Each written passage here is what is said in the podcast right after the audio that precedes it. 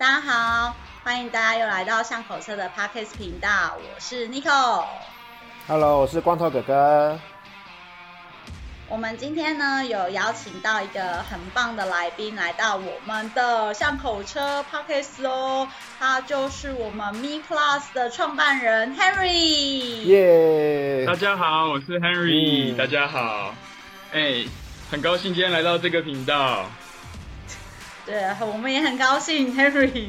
Henry 在几经波折之后，其实他现在，Henry 现在很忙，因为他即将就有一台新的这个车子要发表了，所以我们也希望 Henry 今天一起来跟大家聊一下，就是一个创办人的心路历程啊，然后还有这台车的一个、啊、的一个呃发想，怎么又开始了这台新的车的设计，以及种种跟点点这样子，嗯，没问题。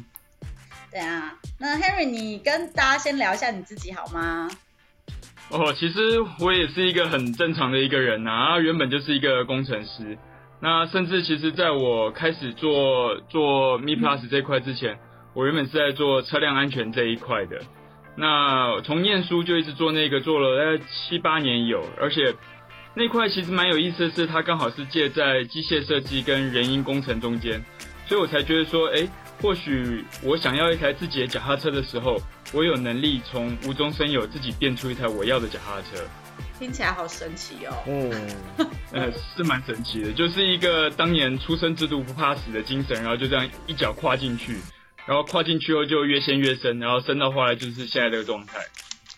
对，欢迎加入我们自行车从业人员的行列，代表工会长欢迎你加入这个你知道无法自拔的深渊。你知道在你面前的就是两个只有老跟前辈，加在一起就是老前辈。自自行车这个这个产业其实真的是蛮热情的，然后加加入以后，再认识了一堆很有意思的人，而且。真的感受到这个这个框框的呃这个这个呃产业大家都很温暖，然后这这个这个圈子啦，大家都很很热情，然后很肯分享，然后不像有一些产业他们会比较呃有竞争性，但是自行车产业我觉得它是相较下比较愿意分享的一个产业，所以我这样一路跌跌撞撞走过来，也得到很多前辈的支持与与与帮助。讲到那呃讲到这个东西啊，那个。我真的觉得我在自行车这产业这个这二十年来，我也觉得我感受到自行车产业跟其他的呃领域有很大的不一样。我觉得这关键因素在于说，自行车这个产品它本身是一个呃，我必须要说它有点童趣的东西。就是这个产品本身，那个你说假设我们都已经四五十岁了，为什么还会回过头去骑一个脚踏车呢？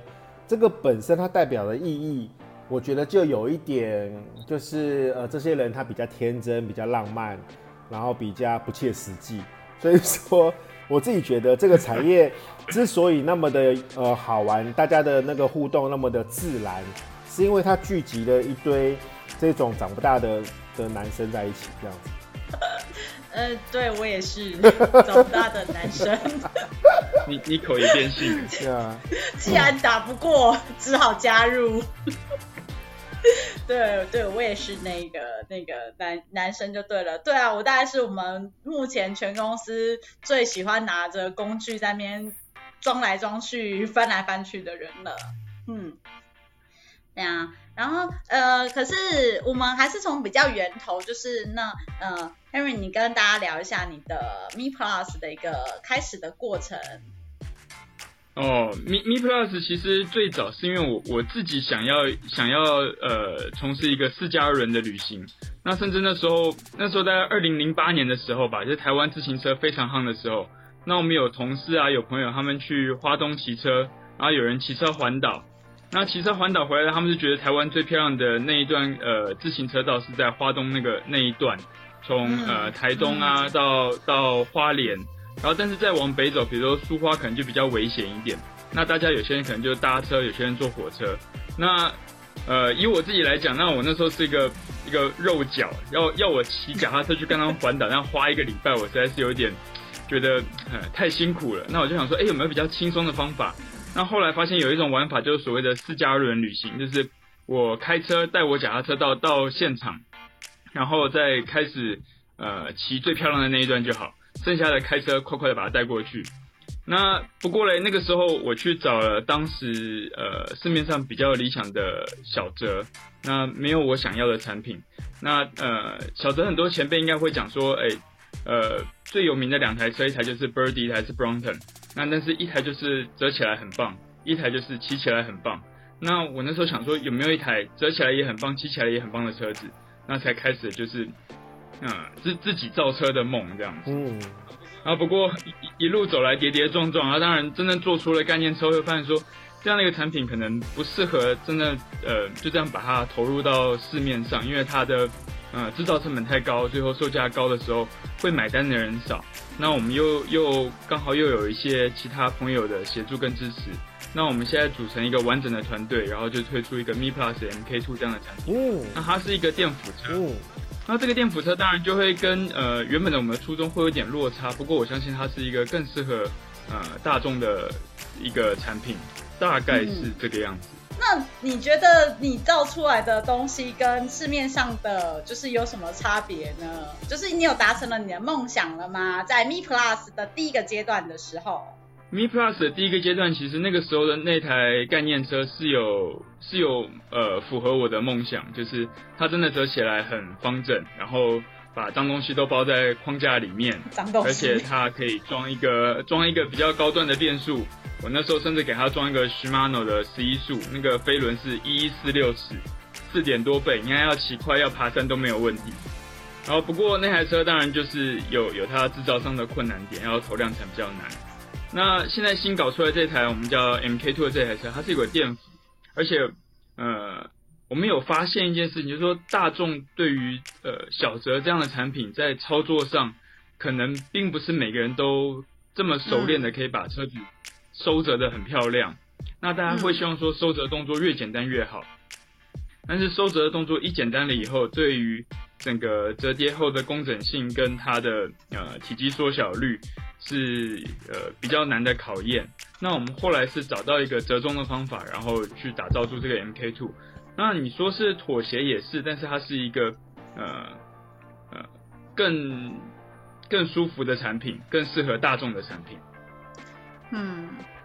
所以那个在这条路上面这样子跌跌撞撞一路以来啊，就是也还坚持着自己的梦想，但是还是有做了一些妥协哈。所以这样子的 一个调整啊，对，像这样子的一个调整啊，可以跟大家分享一下，说其实呃是是怎么转念的吗？就是说，哎，就是某一天一觉醒来，突然觉得说，哦丢，我人就是要改变，我不能再坚持下去，有这么简单吗？也也也不是没有坚持，事实上，其实我是一直在坚持，也应该是我也不是坚持，应该说，我只是在想着说，我有没有有没有下一个方法，我能不能再多走多多走一步路？那我刚刚前面也提到说，自行车产业这边的好朋友真的是太多了，多到多到数不清。那有一个有一个呃，以前是我大学的学长，然后现在也在自行车某一个零件厂当当一个很高阶主管的时候。一个一个朋友，他就跟我讲说，其实有一些点子，有一些想法，不见得要放弃，甚至说不应该放弃，但是可以放下。那我们那时候，他点醒我这件事情，想说，对啊，我我干嘛一定要坚持说，把那台车再再持续的去用用这么这么痛苦的这样子去挣扎，而去把它把它把它给一路最佳化，而且可能最佳化到后面也没办法上市。那或许我们可以去找更多朋友，然后把大家的点子一起变成一个很完美的产品，一个更更好的一个发想。嗯。那当初就是这个学长给我的这样的一个呃提示，那也刚好就是自行车界一堆好朋友，然后给我的这些支持，那才有 MK Two 这样的一个产品出现。嗯，所以其实没有放弃，呃，没有放弃。对对对，那个。巷口车的朋友啊，就是有关注巷口车官网，都会发现说，其实 Henry 也是我们呃的一个作者，讲作者好怪哦，也是我们的一个就是发文者之一啦。那他在这那个文章里面呢，他其实第一篇就有提到说，就是这不是放，就是这不是放弃，这只是暂时放下。其实，在阅读文字的时候啊，我的感觉真的没有那么深刻，你知道吗，Henry？就是直到你在这个 moment、啊，就是把这件事情用比较情感面的的方式你去表达出来。我觉得我们想要的是你来，然后呃，因为你要知道说文章上面总是常常你因为要写的比较漂亮嘛，或比较工整，会删删减减，把很多情感其实是隐藏在文字底下。那你没有办法在文字里面写的那么多，不然一一写下去，你的那个 Me Plus 的路可能是十万字了，我猜。对，但是所以我们今天文笔没有那么好，文笔没有那么好，不要这么客气。所以其实我很高兴你是刚才就用这么就是一个比较感性的方式，就是讲出来说，其实哎，你真的是一觉醒来，不是啊？跟学长呢，就是在这样子一个促膝长谈的之后，然后你。愿意去朝这个方向去想，说，嗯，其实好像很多事情我们也没有急着现在一定要做嘛。像很多很多工作是一个长久、长远的计划，像减肥啊，我最近就一直在减肥吧，就是觉得它是一个长久的计划，可能要减个十年才减得下来。那个是一一辈子的志业这样子。耶。耶，yeah, 对，我减肥，我骄傲，对，就是常常会挂，但是它是一个很长远的路，就对了，所以不会是，是呃，你必须当下，嗯、呃，可能一个月或三个月内一定完成。我觉得我们因为现在的文，呃，就是素食产业太多，我可能三秒、一秒我就要得知道答案，我可能九秒就要知道你这个广告到底要讲什么。的情况之下，好像就习惯了，一定就是得想要做的事情就赶快完成，赶快完成啦。对，所以呃，这个确实我觉得可以鼓励到说很多正在执行一些自己想要做的事情的伙伴们，你可以稍微就是退一点点，然后看看这件事情，然后再重新回来做会更好啦。这是你想要表达的意思吗？是没错。不过其实也，我觉得，我觉得我真的是运气好，就是因为其实一路上都很多人给我各种机会，那有这些机会的话，我们才有继续走下去的方向。那就是就是感谢的人太多了嘛，就是以前课文里面写的谢天吧，哦，大概是这种概念，大概是这种感觉。哎，Hello Henry，那个我其实我我自己骑过你的那个 Concept 那台车嘛，哈。我第一眼看到它的时候，其实我觉得那个视觉的震撼蛮强烈的，就是它的车架的那个 造型是是从头到尾都没有想过的一一个，我觉得是一个很自由的造型。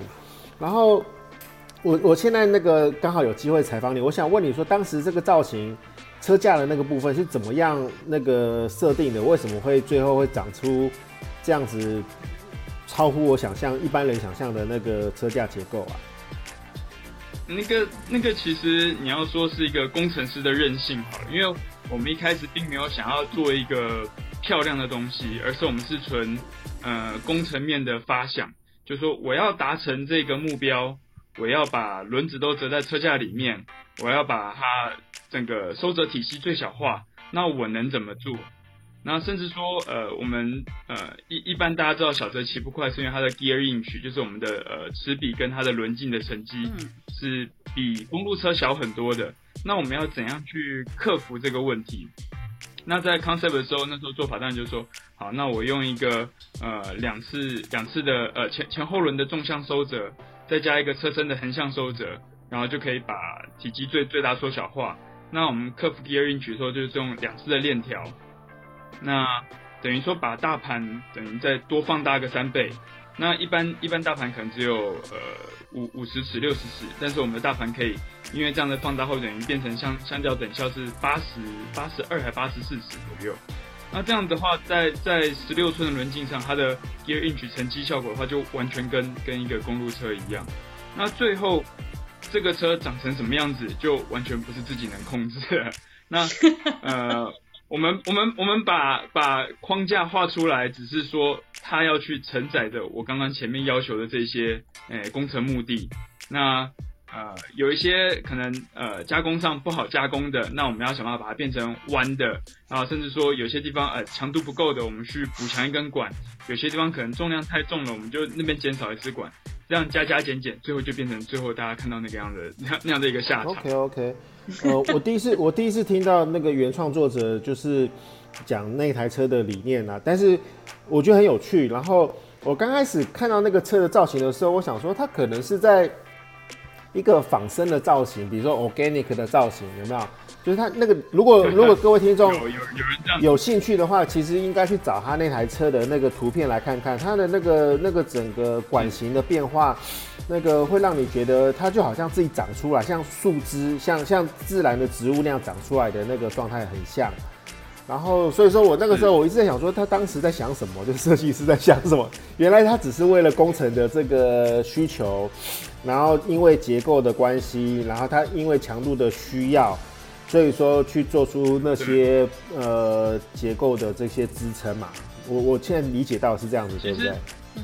其其实你要说这样的一个过程是有机也没有错，因为呃，你看树在长大的过程，它本来就是。功能导向的，它不是为了要长得漂亮而那样长，而是它它要去找它的阳光，它要去支撑它的树干，它要去去找它树叶的位置，才会长成那个样子。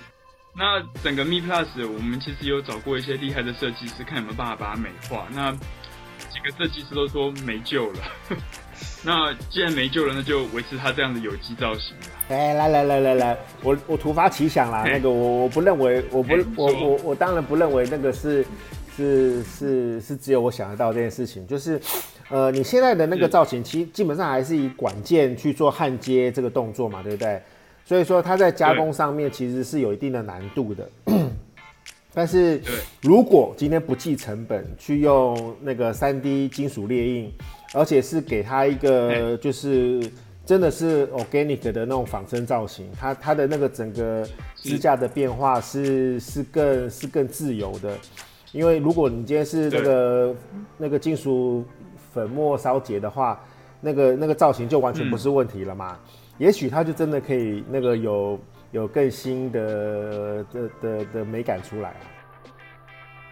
呃，这一趴我们其实之前想的说是把它做成碳纤的。OK。那如果今天真的资资本够的话，我们是碳纤是可以开模具，然后去比如说铺一个面呐、啊，嗯、然后里面再再买一些可能呃金金属支架，然后让它的外形变得不是这么管。嗯。那如果用这样的一个构想，我们去去发展这台车的话，我相信它最后出来的造型也会完全不一样。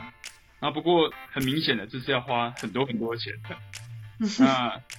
很很现实的问题就是说，我我需要先养活自己，我先要先要先要能能活下去，先要能吃饱，那所以才有 MK2 这样的一个概念。然后 MK2 其实也不能说背离我的原始初衷，因为它 MK2 它它也是可以达到私家人旅行，而且你说它多了电辅，它多了呃旅行的自由度，它又多了更更多种的利利用方法。那 MK2 它这样的车子车架，我们当初在设计的时候就是说。我希望它是链条跟皮带都可以通用，那甚至我们的使用者也可以把折叠盒拿掉，选择一体式的车架。一体式的车架会有更大的电池空间。那选那个大电池的话，我觉得一天骑个两百公里都没有问题。哦，已经可以骑两百公里啊，那么夸张？呃，因为电辅嘛，电辅的话意意思就是说你你自己骑，马达也在转。啊、那如果你让马达出力的少一点的话，自己骑的多一点，啊当然里程就长一点。嗯嗯嗯、那如果你全靠电的话，距离当然就短一点点。那我们是有估计过，用大电池，然后在可能呃出力调整飙到那么高，可能在一半左右的时候，它其实呃里程应该是可以到两百公里的样子。那那已经超过很多人的需求了。至少现在小电池就可以到一百啦。现在小电池全全力去去出力的话，大概就是超可以到一百左右，所以我觉得到两百应该不是一个很夸张的数字。那当然，对于市面上产品来讲，这是一个比较没有没有办法想象。那也是因为我们用了一个比较好的电芯，就是一个新的二一七零零这样的一个电池蕊。那这种电池蕊它能量密度高一点，那就所以像 Tesla 跟 Gogoro 他们也从一八六五零跳到二一七零。那大部分的自行车厂他们在做。做这件事情的时候，因为可能考量到他们现有的模制具，所以他们没办法这么快跳过去。那我们因为没有这个包袱，所以跳的就很轻松自然。所以那个它的直接就用，对，直接就用，没错。我好奇这个电池的容量，它可以那个带出国吗？呃，带出国可能游泳吧。哦。带飞机我觉得应该有难度.然后可能如果真的要带出国的话，变成说我们要再推出一个小 小电容量的版本。所以现在的才能上，所以现在的电容量基本上是超过那个上飞机的标准，对不对？没错，没错。OK，没关系啊，现在疫情我也出不去，我也不知道我要背到哪里去。但是出口应该不是问题啦。简单来说，未来我们可能就是 MK Two 正式上架之后，有那个国外的，就是你知道消费者蜂拥而至想要买的话，出口应该就不成问题吧？当然，当然，那出口是是我们的梦想，就是这个车，当然不是只有国内的朋友可以享受得到。然后如果就是。其实你去想象，一个开发者有一天可以看到自己的产品在一个陌生的国度的路上奔驰，那是一种感动，嗯、你知道吗？嗯，那也是我想要的一个目标。对啊，我能体会，就是有更多人认同。嗯。对啊，嗯、被被被认同的感觉，再也不是只有自己做梦了。你看这个世界到处都是，是跟我一样。对，那那个 Henry 聊一下你那个接下来的那个上架计划，目前的状况呢？那目目前当然 M MK2 其实开发我们已经已经算完成了，那我们也开始在、嗯、在量产准备。那甚至因为疫情的关系，嗯，有一些制造厂他们会说他们的单是比较。比较满载的状况，那我们很多东西都已经预先先去下单，先去制作了。那超前部署，其实 对超前部署，因为我们去预测说这个车应该可以有比较多人喜欢，那我们就先呃把预计要卖的数量的制造先把它先跑下去。那这样的话，我开始卖了以后，到结案了以后，那。可能结案以后，可能大概半年内就可以交涉，这样的话会对对支持我们的人比较，嗯，比较有有责任感，嘿，感觉蛮期待的。所以你们已经超前部署，说东西都都先备下去了，呜，风险好大哦。对，没错，对，富贵险中求，赌了，跟你拼了。老子我就这一次没，没有啦，千千万不要带着这种想法，就是说没关系，我们人只要还活着，都还有机会。没有啦，其其实其实这也表示说我们对自己的产品有一定的信心。像、嗯、像原本的 concept，我一直不敢把它去做众筹的操作啦，甚至说上上市的操作的原因，就是我对那个产品，对它达达成我的呃工程上的目标，但是它在。在呃给一般消费者的操作上可能不是那么便利的时候，我对这样的产品其实是没有信心的，所以我们那时候也不敢贸然就把它投上市啊。但是现在 MK Two 不一样，它完全就是一个成成熟的产品了，那当然就可以，嗯、我们就先把它准备好。那后面要怎么卖，当然就继续努力，要该该拍影片，该跟这种呃伟大的平台去做连线访问。我们就就就努力的去跟消费者们这样子沟通，让让大家知道我们的发想在哪里。巷口车，巷口车会是你一个最好的要支持的伙伴。所以这个 中中场时间到了，所以我们要来讲一下叶配收多少了。你口万岁，光头哥哥万岁。哎，没有啊。没有打折哦，他 没有打折吗？没有打折哦，没有打折哦。不过是真的还还是很那个，就是认为你在这上面一直这样子努力啦，我们都有看到你在努力的这这段路上啦，而且其实压力也都很大。那而且特别是 MK2 他开始在做的时候，哎，知道说哦，你又开始重新这一步的时候，而且又。因为你之前累积这么多能量嘛，然后现在一口气用这些人的的的累积下来的经验，然后再成就了这一台 MK Two，确实让人家会非常期待啦。那你自你自己现在试骑的一个状况如何呢？可以跟大家分享一下吗？啊，因为其实 M MK2 我觉得说它其实是一个蛮开放的平台，它可以有不同的搭配，包含链条有呃变速的链条，或是干净的皮带。那我们就是各种搭配组合都一直在试骑。那我甚至有把它的单速版本去骑上五岭，觉得哎，这个车骑起来是蛮舒服的。在就是它的呃推力啊，它的辅助跟它整个车身的呃一个协调性，我觉得自自己是还蛮满意的啦。那甚甚至在骑五岭的过程中，是一一路一路超人家的车，它是有一点小小的虚荣心在里面。那你刷别人的卡就对了，请问你刷了几个大叔的卡？因为因为自自己自己明明是一个肉脚啊，可是因为有有电辅的帮忙的话，等于哎这个好自己可能只出个呃两百瓦，然后再加上一个马达两百五十瓦，加起来四百五十瓦，哇，我已经是一个职业选手的功率了，就是这样个这样的概念。好烦哦！不要跟我讲功率。是。好烦哦！对啊，踩不快，嗯、我就是踩不快嘛。我喜欢这种电动车的。电辅车啊。对，我就是喜欢骑这种电辅车，对的邪魔歪道，我最喜欢了。我觉得我自从骑了电辅车之后，我就回不去了。对，对啊、就别想叫我一般车也要骑那么快。哎、欸、，Henry，那个。我们刚刚说产品快准备上市了嘛？好、嗯，那除了它会在各大平台会做销售这个动作之外，那实体店面呢？实体店面的通路你有什么想法？哎、欸，我们的上市的话会先在泽泽，当然是先操作一波，就是做一波预售的动作。嗯、那这个预售的同时也是在等我们现在量产的这一批完成。那完成了以后，我们就会把这些车放到呃跟我们有有合作的一些车店里面。这样大家可以到车店里面去试骑，嗯、然后去呃，OK OK，亲眼看到这台车，然后去去亲自去体体会这台车。那嗯嗯，嗯呃，那这些通路的话，其实我们现在在持持续正在在拓展中。所以到时候实体店面也会看得到这些东西喽。对，因为嗯，哦、自行车这种产品，我觉得比较不适合只做线上的生意，因为。他还是因为每每个人都会有自己的想法嘛，啊，有些人可能想要加个铃铛啊，或者说我想要呃换换个不同颜色的水壶架之类的。那这种这种服务的话，我觉得是车店才能给消费者最最完整的一个一个协助。所以呃，如果我们今天只靠线上的操作哦，大家跟我下了单，我把车子寄到你家，那你拿到车以后，你可能有问题，你会。就变成你只能上网求助，或者只能靠自己的时候会，会会比较辛苦一点。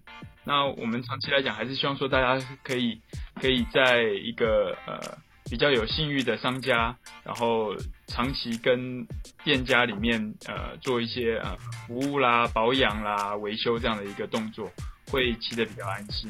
不过我不得不说，那个在所有的自行车的品相里面啊，是我觉得折叠车算是最有。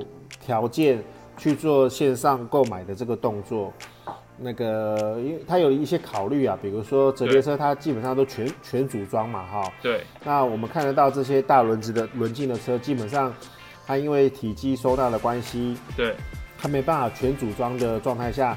直接运抵达到店家或者是消费者手里面，是。那所以说这些东西都需要有一些专业的呃技师去做一些后续的协助。是。但是折叠车基本上都是全组装的状态。是。那更不要说，因为折叠车它本身收折体积以后的的体积就已经很适合去做运送的动作了。是。所以说那个。那个折叠车这个品相真的是相较于其他的自行车产品，它是更有机会能够直接那个那个配送到客户端那边的。是，呃，理论上是这样说了，不过嗯，就是有一些前辈他们还是觉得，就算是折叠车的话，还是从车店。车店买的话，就是车店会会呃，至少会教育你啊、你第一次要怎么操作这台车，你要怎么去做折叠的动作，那甚至可以再帮你把刹车啊、变速啦一些很细部的呃零件调整，再再做一个最佳化的一个确认。那当然，嘿，消费者自己有那个能力的话，当然我觉得线线上采购这样的产品，当然也也也很适合啦。是啊，是啊。那个，我当然觉得那个实实体店面的那个展示还是有需要啦，因为因为那个就像是我们去买鞋子、买衣服一样，嗯，如果这个东西你没有真的摸过，没有去骑个两圈，你真的很难去从照片或是图片里面去判断说这个东西骑起来的实实际的感觉是什么样子啦。是，嗯、就只能看别人的，他还是有。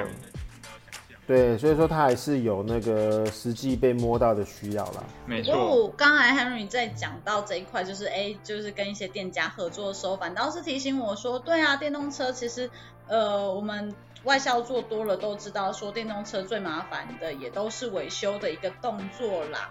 那那个，所以 Henry，你们本身在这个电机上面的一些使用，因为我知道说你们做了好几款嘛，就是有皮带款跟链条款嘛。那嗯，皮带款我们都知道说皮带就是可以免除这些保养啊或者是照顾的动作。那种链条版那，当然就是需要保养了，这个就。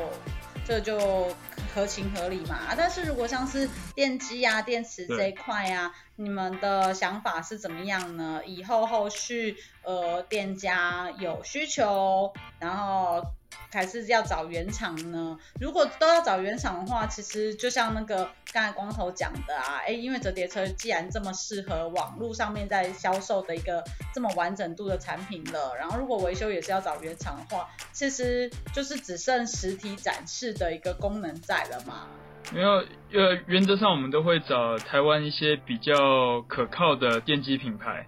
然后去跟他们合作，所以我相信产品产品能发生问题的机会应该不会那么大。然后，但是我们也还是会跟呃实体的店家先跟他们打好关系。那，所以如果消费者之后车子有问题的话，我们会有一个 list 要告诉大家说，哎，哪一些车店是我们跟他有合作的，可以到那边去寻求帮助。那那些车店如果真的发现呃这个是产品的问题的话，那我们在品牌这边的话也会去。呃，去协助店家去做一个更换、更新，或者说呃一些修复的动作。因为电机产品最多，你知道最多人就是因为真的很不了解嘛，就觉得它包起来，然后就不太知道它是一个什么样的结构啦，所以都会希望说能够哎，就是要去解解决啊，或者是要去维修啊，我这个东西才能够确保使用很长的时间嘛。那我觉得这个是这个是对消费者会比较有会会想到的啦，因为哎，我之前也从来没有买过电动车啊。那我如果真的有出状况的时候，我该找谁？会不会在那个募资平台上面就一下子就那个呃找不到人了？我也不知道去哪里修了。不会不会不会，非常好，因为录音存证了耶。对，对，没错，没有。这个这也是我们的初衷，我们觉得说不能只靠线线线上生意，一定要把这个这一个呃服务导入线下的目的，就是也是在售后这一块，我们希望做的能能更到位一点点。嗯嗯嗯，真的确实蛮需要的。不然，其实呃，你知道在台北市啊，最近也是比较关注到说，哎，那种骑电动妈妈车，我我指的是像捷安特那种电动电辅车，然后都是妈妈车的的比率，真的是呃越来越多啊，大家就是越来越享受这样子一个骑乘的方向跟经验啦。所以呃，捷安特嘛，怎么样说都牌子大，所以大家都不怕说到时候出问题不会修，对对对对对对，所以希望你们。也可以多多考量，对啊，多考量这一块上面，那更不用讲 Gogoro 了啊，Gogoro 你你车子要修，就回他们的那个经营的总门市去修，不是更简单吗？呃，费用也高啊。这个这个就是对啊，人家就是靠维修赚钱嘛，就跟当初那个那个 Epson 在卖喷墨印表机的时候一样啊，哦，机器卖你一台一千都可以。就墨水收你超贵，你这这个商业模式，嗯、不要说是我教你的，靠后面这句，我记下来了，有录音存证。干嘛这样？对对对对对。然后，那你们大概预计接下来的计划是如何呢？呃，接下来计划其实就跟刚刚讲的啊，就是我们马上就会在、嗯、呃一个募资平台上上架，然后做一个预售的动作。嗯。那同时间我们也在等我们第一批的量产。完成，那、嗯、完成后，当然马上就可以交给募募资支持我们的这些朋友们，嗯、然后剩下的车子就会去放到这些现在已经正在谈好的这这这一些车店里面，实体店家。那这样同时大家就可以在在车店看到，嗯、然后也可以在在我们官网上看到这个车的一些详细规格。那这样好，之后要要想要对这个车有兴趣，想要买这个车的管道会越来越多，越来越方便。嗯。那当然，长期来讲的话，我们会希望这个车卖到国外去，所以就要看说明年疫情有没有办法趋缓一点的话，我们就可以把这台车带到呃国外的一些呃展览场地啊、嗯呃，一些车展啊什么的，然后去拓展这台车的国外市场。其实现在那么便利的情况之下，如果你是用一些国外的募资平台去销售的话，是不是这样也是一个解套的方法啊？像什么 India Go Go、India Go Go 嘛，India 会一直念。是，一呃 Kickstarter 跟 Indiegogo 这些这些都是，但是。呃，也有也有考虑到说，这样的一个产品，它如果是一个线上通路在销售的话，它没有一个呃线下的店家去做售后服务保障、维修保障的时候，那国外的客户他们买到这个车有问题的时候，他们要怎么处理，可能会比较呃不方便的条件下，我们可能会对这这样的操作再再评估一下。嗯对，因为如果等着疫情的话，其实也是一个未知数嘛。那东西都做出来了，你们都这样子花尽心力去做了，当然希望说，哎，如果看中这块市场的话，不如就是在这些，哎，也考虑一下国外的平台，然后，呃，同时说不定你就在国外平台，嗯、你就可以吸引到，呃，类似说小型的代理商啊、studio 啊，或者是那种 workshop 啊，他就愿意，那我就买个十台吧，对，那你就对。对，你看我多看好啊！就是说，那你就我我来买个十台吧。嘿嘿。其实我蛮认同那个妮可的建议耶，因为那个与其你去等代理商来注意到你的产品，还不如直接就投放到那个国外的这个平台上面去，让消费者来给这些代理商压力啊。嗯，嗯对，我们会，我觉得这也是一个方式。其实你看哦，我们现在网络都已经无国界的情况下，嗯，我们看到国外上市很多新的产品，纵纵使台湾没有代理商的情况下，我也会直接从海外直接把它订一台回台湾嘛。对，所以说反过来也是一样。假设我人在纽西兰、澳洲，然后我看到台湾有一个这样的东西，或者是我的平台里面得到这样的资讯的时候，我真的有兴趣，我真的会去 Google 说，哇，这个哪里可以买得到？那他就有可能去订一台到到纽西兰去啊，是是，所以说这个这个东西，我觉得那个那个这些这些新的销售的管道都可以再再重新去思考一下。嗯、好啊好啊，我们会努力。而且而且我我印象中啦，我我去那个外国绕一圈了以后，发现呃真的有在路上看得到小小轮进车或者是折叠车的国家。那个不是不是很容易看到哎、欸，哦，比如说你在纽约啊，或者是在伦敦很容易看到，伦敦因为他们有自己的那个折叠品牌，但是你说像 LA 那样子，那个看得到这种小轮径的东西的的几率不太大。那当然，我像我想，比如说日本啊、新加坡啊这种比较密集的国家，他们对这种产品的需求可能就会就会相对比较显著吧。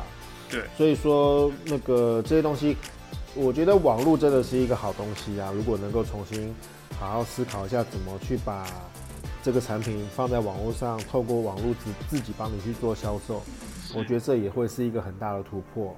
好啊，其实日日本的那一那个市场，我们是有想要自己来来，就是又呃先先去做一个尝试啊。那像 MePlus 这个品牌，我们在日本都已经完成注册了。所以应该会是我们优先跨出去的一个目标。那就像光头哥哥刚刚讲的，其实在，在呃欧美，他们对于这种小轮径车的呃喜好程度是比较低的条呃情形下话，那可能就是要要再审慎思考一下。那 Indiegogo 的话，嗯、这些呃，我我们也也也有做过功课，Indiegogo 要要操作的话。第一步的话，可能要先在美国开一间空投公司，然后 Indiegogo 它成案的钱，才才能汇到那间公司，然后我们才能拿到这一些钱来来处理这些事情。那所以它的操作上会比较复杂一点点，但是以现在这种大环境来讲，就嗯。不不做，永远不知道会有什么下场，嗯、所以还是要去试试看。对对，非常好，非常好，就是要这样子开放开放所有的态度，然后才会成就说可以继续继续成就下去。Harry 长大了，好了，这真是玩笑话，但是没有，我我从来就不会拒绝任何建议。对啊，就是完全不拒绝，然后但是还是坚持做自己。嗯，没有。对，但不过这样是最棒的啦，因为也刚刚才跟那个光头哥哥聊关呃关于 Gogoro 的设计嘛，你们这些设计师就是那么任性，就只想对，就是就是任性，好。不再批评，不再批评这些任性的设计师到底在想什么。总之就是任性，对，你们那么任性，对，希望可以吸引到这个大群众的喜欢嘛，这也是比较重要的一件事情。然后还最后 Henry 有想要再跟大家分享一下那个这整个。整个怎么讲呢？Mi Mi 呃 Mi Plus 到 MK Two，那你现在 MK Two 又即将要再上了的一个，就是算是跟大家分享的一个心路历程吧。我们希望抢先播报，在你的那个还没有 上架之前，感动的想哭了吗？哦，小孩终于要生出来了。没有啊，这个其实真的是一路走来是很多朋友的帮忙，然后运气也很好，才能这样子一步一步一步这样走。那你要说真的很辛苦吗？可是好像又没有那么辛苦，因为就是很多东西都是冥冥之中就就注定好，就说哎，时间到了就就会有有有一个朋友提供一个想法，然后那个想法的话，我们就觉得说好像可以可以执行，但是又不知道能不能执行的时候，又有另外一个朋友跑来说，哎。